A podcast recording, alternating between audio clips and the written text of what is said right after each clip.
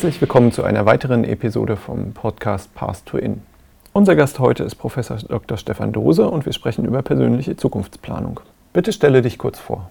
Ja, mein Name ist ähm, Stefan Dose. Ich habe hier an der Universität Bremen studiert, ähm, damals Lehramt, berufliche Fachrichtung Sozialwissenschaften und Deutsch und Behindertenpädagogik und arbeite jetzt an einer beruflichen Schule, bilde dort Erzieher, Heilpädagogen, sozialpädagogische Assistenten aus und habe aber während der Zeit, wo ich hier studiert habe, das Glück gehabt, ein Jahr ins Ausland zu gehen an die University of Oregon und habe dort mein Masters in Special Education and Rehabilitation gemacht, mich schwerpunktmäßig mit Supported Employment, also unterstützter Beschäftigung, äh, beschäftigt und persönliche Zukunftsplanung kennengelernt. Das ist ein Thema, das mich seit 1994, 1995, als ich dort war, immer so erst als Hobbythema und dann als ähm, äh, ja, immer wieder Projektethema beschäftigt hat.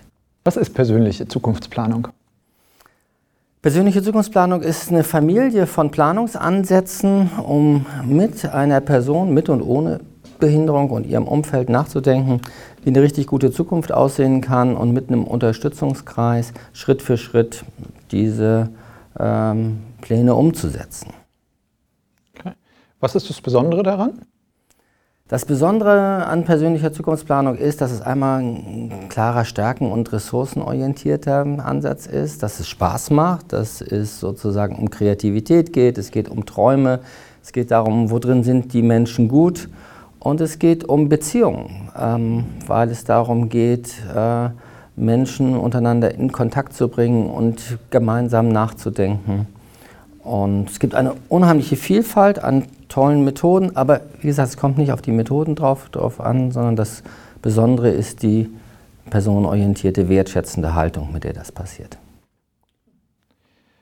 Wie ist die persönliche Zukunftsplanung entstanden? Die persönliche Zukunftsplanung ist so ab den 1980er Jahren in äh, Nordamerika entstanden, oft aus Situationen raus, wo Leute keine gute Unterstützung hatten, in Situationen waren, wo sie das Gefühl hatten, es muss sich was ändern, das kann so nicht weitergehen. Und sie dann angefangen haben, mit Unterstützungskreisen, mit gewissen Planungsformaten äh, für sich eine bessere Zukunft ähm, zu erschaffen und auch Dinge in die Welt zu bringen, die es vorher halt noch nicht gab. Und Du hast schon gesagt, sowohl Menschen mit Beeinträchtigung als auch ohne. An, an wen richtet sich die Zukunftsplanung hauptsächlich? Also eigentlich richtet sich an alle Menschen, die ähm, in einer Phase ihres Lebens sind, wo sie sagen, ich muss noch mal sortieren, ich muss noch mal gucken, was sind eigentlich meine Werte, was kann ich eigentlich, was interessiert mich äh, und was will ich in meinem Leben zukünftig tun. Und immer dann, wenn man das, das Gefühl hat, ah, es wäre schon gut, einmal mir systematisch Gedanken zu machen und zum anderen nette Leute einzuladen, um gemeinsam nachzudenken, dann ist Zukunftsplanung eine gute Methode. Wer ist denn Teil dann dieses Unterstützerkreises? alle, die was zu der Fragestellung beitragen können. Also es ist eben wichtig, es ist keine Helferbesprechung, wo ähm, sich nur alle Profis zusammensetzen und über die Person reden, sondern das Wichtige ist eben mit der Hauptperson gemeinsam zu überlegen, wer soll eingeladen werden.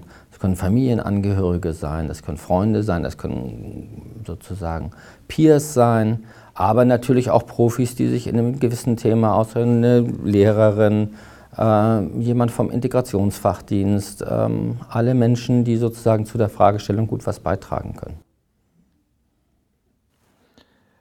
Wie ist so ein typischer Ablauf von so einer persönlichen Zukunftsplanung? Kann man das sagen? Ja, erstmal muss man jemanden treffen, der sich damit auskennt und ähm, gucken, ähm, um welche Frage geht es, was würde ich eigentlich gerne machen. Dann ist es wichtig, dass es sozusagen Vorbereitungstreffen gibt, wo man vielleicht mit verschiedenen Methoden, sei es Kartensets oder Fragestellungen, es gibt auch so Zukunftsplaner, wo schon so Leitfragen drin sind, nachdenkt, wie ist meine momentane Situation, was ist mir wichtig, was sind eigentlich meine Stärken und Fähigkeiten, was interessiert mich, was würde ich gerne machen.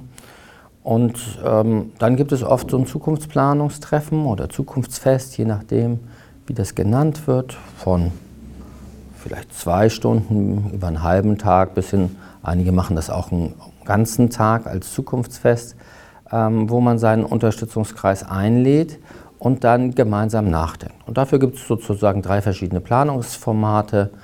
Die persönliche Lagebesprechung, MAPS oder PAS, die jeweils einen unterschiedlichen Schwerpunkt haben und ähm, die einem helfen, ein Bild von der Zukunft zu kriegen.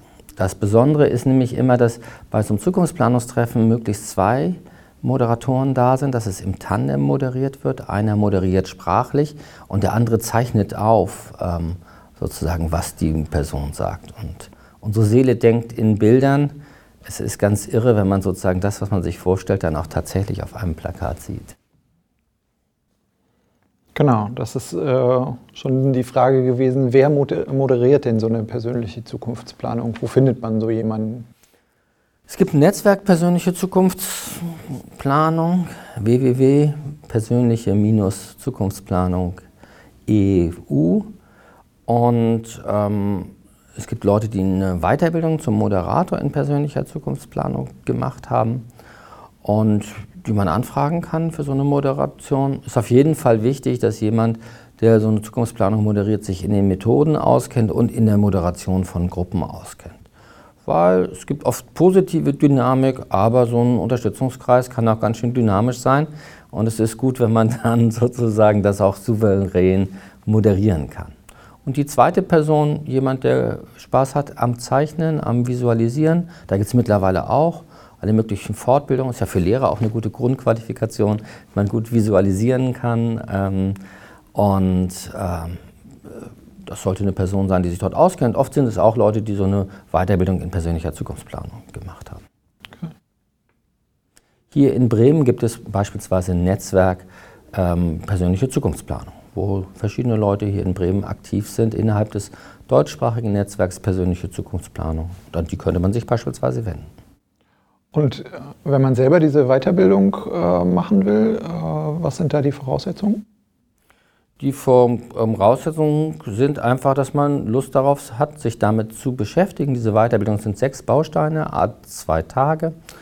Ähm, ist eine inklusive Weiterbildung, wo also Profis, aber auch Menschen mit und ohne Beeinträchtigung teilnehmen. Und es sind immer ganz tolle Weiterbildungen, weil sie auch sehr viel mit einem persönlich zu tun haben, weil unter anderem macht man selbst auch eine Zukunftsplanung oder moderiert Prozesse und es ist toll, wenn man sieht, wie sich Leute öffnen und was auch an neuen Wegen teilweise während der Weiterbildung sichtbar wird. Mhm. Okay. Gibt es bestimmte Methoden? Du hast jetzt schon so ein paar angesprochen. Vielleicht kannst du was dazu sagen, was, was die Besonderheiten dieser Methoden sind, äh, die bei der persönlichen Zukunftsplanung angewendet werden. Also es gibt kein fest abgeschlossenes Methodenrepertoire nach dem Motto, diese sieben Plakate müssen Sie ähm, aufhängen. Ich habe in so einem Buch I Want My ähm, Dream so verschiedene Methoden, die ich damals in den USA kennengelernt habe, zusammengetragen. Äh, auf der Internetseite des Netzwerks Persönliche Zukunftsplanung findet man viele Kurzanleitungen auch und auch Materialien, die man bestellen kann. Es gibt einfach sowas wie, ich sag mal, Arbeitsblätter, die darüber ähm, anleiten, nachzudenken, was ist mir im Leben wichtig. Zum Beispiel Nordstern oder Lebensqualitätsmandala, da geht es so darum, wer, wer bin ich, was sind mir wichtige Lebensbereiche, was mache ich momentan, was könnte ich zukünftig machen. Davon gibt es eine ganze Menge Vorschläge. Dann gibt es Kartensets. Wir haben so ein Kartenset, was ich in Amerika kennengelernt habe, persönliche Zukunftsplan. Da gibt es so Hutkarten, Lebensstilkarten, Traumkarten die helfen mit einer Person, gerade auch mit ähm, kognitiven Beeinträchtigungen in Kontakt zu kommen, aber die können auch alle nutzen. Und es gibt vieles, was man so verwenden kann. Ich finde, es gibt viele Methoden aus der positiven Psychologie, zum Beispiel die Arbeit mit Charakterstärken, die super zur Zukunftsplanung passen. Es gibt tolle Materialien aus dem Coaching-Bereich, äh, wo man fragt, was ist dir ähm, wichtig. Eine Materialliste findet man auch ähm, sozusagen beim Netzwerk persönliche Zukunftsplanung. Und dann gibt es natürlich noch die großen Planungsmethoden. Das sind die Planungsmethoden für den Unterstützungskreis. Ich hatte schon angesprochen, das ist vor allen Dingen die persönliche Lagebesprechung, Maps und Paths. Sind tolle Methoden, die sich lohnt, mal näher ähm, anzugucken, wo es auch um Träume geht, um was ist mein Nordstern, was ist mir wichtig im Leben, aber immer dann auch, wie kriege ich das Stück für Stück umgesetzt.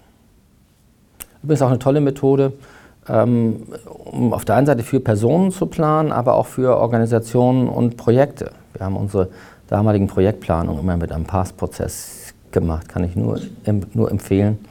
Lohnt sich. Vielleicht auch für ein Studierendenprojekt oder sowas. Mhm. Gibt es Rahmenbedingungen, wo du sagen würdest, die sind wichtig für den Erfolg einer persönlichen Zukunftsplanung? Ja, es braucht Offenheit und es braucht eine wertschätzende Grundhaltung und es muss eine Form finden, die für die Person passt. So. Ähm, und Freiwilligkeit finde ich ganz wichtig. Zukunftsplanung ist kein Zwangsprogramm nach dem Motto, alle Schüler einer Klasse müssen eine Zukunftsplanung machen. Äh, aber es ist ein gutes Angebot und man braucht im Umfeld auch Unterstützungsorganisationen, die bereit sind, flexibel zu sein und sich auf das einzulassen, was die Menschen an Träumen haben, den Weg, den sie verfolgen wollen, durch gute Assistenz zu begleiten. Ich denke, wenn es diese Offenheit gibt, gibt es eine größere Chance, dass die Zukunftspläne auch umgesetzt werden Kannst du Beispiele nennen für Erfolge durch persönliche Zukunftsplanung? Ja, vielleicht ein Beispiel, was so meine erste größere Zukunftsplanung in Lübeck war, wo ich ja ähm, herkomme. Mike ist ein junger Mann, der in der schulischen Inklusion äh, in der Sekundarstufe 2, äh, 1 äh, sozusagen in die Gemeinschaftsschule bei uns gegangen ist. Ein Rollstuhlfahrer, der nach dem Lehrplan Förderschwerpunkt geistige Entwicklung unterrichtet wurde. Und Mike ähm, ein Jahr vor Schulabschluss also nach der 9. haben die Lehrer gesagt, oh, jetzt reicht's und vielleicht wäre es besser, wenn er auf ein äh, Förderzentrum gehen würde, wo es sozusagen spezielle berufsvorbereitende Maßnahmen ähm, für diesen Personenkreis gibt. Und er hat aber gesagt, nee, er möchte gerne weiter zur Schule gehen. Er wollte noch Mathe und Weltkunde lernen und gleichzeitig ähm, äh, sozusagen die Arbeitswelt er erkunden. Da war die Schule ein bisschen überfordert. Und das war der Punkt, wo die mich gefragt haben, wollen wir nicht eine Zukunftsplanung machen? Und wir haben einen Unterstützungskreis gebildet, wo ähm, Mikes Eltern da waren. Mike war da, sein ehemaliger Zivi, damals gab es noch Zivis. Ähm, und jemand vom Integrationsfachdienst und von der Werkstatt und die ehemalige Ergotherapeutin und Mitschüler. Ähm, und wir haben halt nachgedacht, wie kann es weitergehen? Was sind seine Stärken und Fähigkeiten und was kann er machen? Und ähm, ja, es hatte dann zur erstens, unser erster Erfolg war, dass die Schule sagte, na, na gut, wenn er unbedingt will, dann äh, darf er hier weiter zur Schule gehen. Und er ist dann wirklich dieses Modell, zwei Tage Schule, drei Tage begleitetes Praktikum. Assistenz hatte er ja, weil er seine Schulbegleitung hatte. Und ähm, haben dann Stück für Stück uns verschiedene Arbeitsplätze mit ihm ange angeguckt. Und Mike war die erste Person, die in Lübeck ihren Berufsbildungsbereich nicht in der Werkstatt gemacht hat, sondern mit Assistenz, Kooperation mit dem Integrationsfachdienst, ähm, in einem normalen Betrieb, nämlich bei der Stadt Lübeck im Umweltamt. Und mittler, mittlerweile wohnt er in seinem eigenen Zimmer, in einem Wohnprojekt, im inklusiven Wohnprojekt von mittendrin in Lübeck, ähm, wo seine Familie auch ganz aktiv war hat eine Verlobte und äh, ja, ist weiterhin selbst jetzt mittlerweile auch aktiver Botschafter für persönliche Zukunftsplanung. Ähm, welche Auswirkungen hat die persönliche Zukunftsplanung auf die institutionelle Arbeit mit Menschen mit Behinderung? Also erstmal glaube ich, es ist eine Kulturfrage. Also Menschen personenorientiert zu unterstützen, die Menschen selbst und das Umfeld einzuladen, zu erkunden. Erkunden finde ich eine wahnsinnig gute inklusive Tätigkeit. Das heißt, ich weiß es nicht vorher, sondern ich will es mit dir zusammen rausfinden und ich gebe dir Gelegenheiten, das rauszufinden und nachzudenken. Ähm, gute Einrichtungen sind, was mein Freund Oliver König sagt, enabling spaces. Das heißt, es sind, sie schaffen Räume, nicht im Sinne von, wir räumen diesen Raum hier äh, leer und dann haben wir typischen Uniraum, der ja nicht so äh, äh, befähigend ist, äh, sondern Raum auch als Beziehungsraum, als Raum, wo ich spannende Dinge ausprobieren kann, wo ich Menschen treffe, die mir wohlgesonnen sind.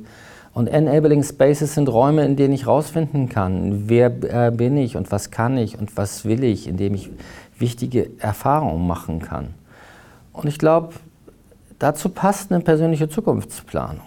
Und ähm, äh, das ist sozusagen ein gutes Mittel, äh, um mit Leuten herauszufinden, was sie wollen. Auf der anderen Seite verlangt es aber auch, dass Organisationen sich darauf einlassen und dann auch Assistenz bieten, um diese Wege Schritt für Schritt gehen zu können. Und es hilft nichts, wenn ich ein Gruppenprogramm habe, wo alle immer das selber machen müssen, nach dem Motto, behinderte Menschen reisen immer im Sixpack, weil immer mindestens sechs Leute dasselbe Ziel haben, um unterwegs zu sein.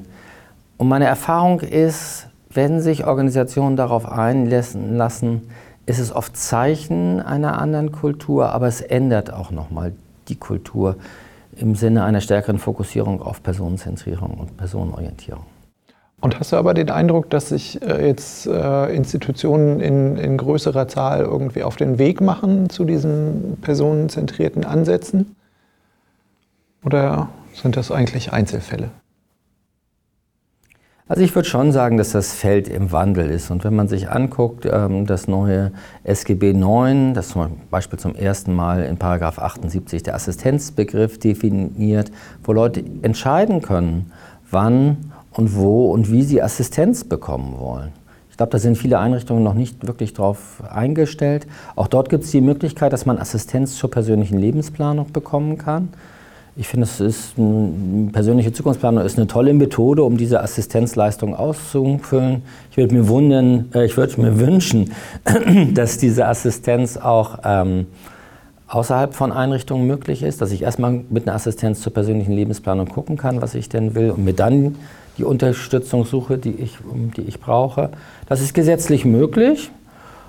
Und ich glaube, Einrichtungen und Dienste werden dort stärker gefordert sein. Ich erlebe, dass viele Elemente von persönlicher Zukunftsplanung nutzen, zum Beispiel Integrationsfachdienste im äh, Übergang, aber auch äh, Träger, die Menschen im Wohnen oder bei der Arbeit unterstützen. Unterstützungskreise sind noch relativ selten. Ich würde mir wünschen, dass das häufiger ähm, passiert. Es gibt aber auch Gegenbeispiele. Also beispielsweise Spagatenträger in Vorarlberg, der Menschen mit hohem Unterstützungsbedarf im Bereich Schule ins Arbeitsleben unterstützt. Die machen mit allen Jugendlichen, die sozusagen diesen Dienst in Anspruch nehmen, einen Unterstützungskreis im Übergang. Das ist sozusagen Pflicht dort. Oder beispielsweise in Baden-Württemberg ist es vorgeschrieben, dass für Schüler mit sonderpädagogischem Förderbedarf ist eine individuelle Berufsplanung geben muss, die schon zwei Jahre vor Schulabschluss anfängt, wo oft auch viele Methoden von persönlicher Zukunftsplanung mitverwendet werden. Also es gibt überall was, aber es ist nicht so, dass man sagen kann, flächendeckend äh, ist das was, was gut angewendet wird. Mhm. Ich hatte es damals im Referendariat mit äh, Sandra Boger zusammen an der Körperbehindertenschule irgendwie versucht, in die Berufsorientierung zu integrieren, aber es gestaltete sich doch auch äh, schwierig, das so in so einem Schulalltag dann irgendwie unterzubringen und äh, da dann irgendwie immer versuchen, aus diesem 45-Minuten-Rhythmus auszubrechen und in Formate zu kommen, mit denen man dann tatsächlich arbeiten kann. Mhm. 45 Minuten bieten sich nur bedingt an. Ähm, was man, glaube ich, aber machen kann, ähm, ich glaube, was eine Aufgabe von Schule aus meiner Sicht ist, ist, dass Schüler lernen, begründet gut über sich selbst zu reden. Wenn das am Ende in der Schullaufbahn rauskommt, dass die Schüler so gestärkt sind, ähm, dann, ich glaube ich, ist ein, schon mal eine gute Basis gelegt, wo man mit Zukunftsplanung weitermachen kann. Und auch, dass man mit Schülern nachdenkt, was ist mir im Leben wichtig, über Tugenden, über Werte. Ähm, und dann guckt, ja was, ja, was passt zu mir.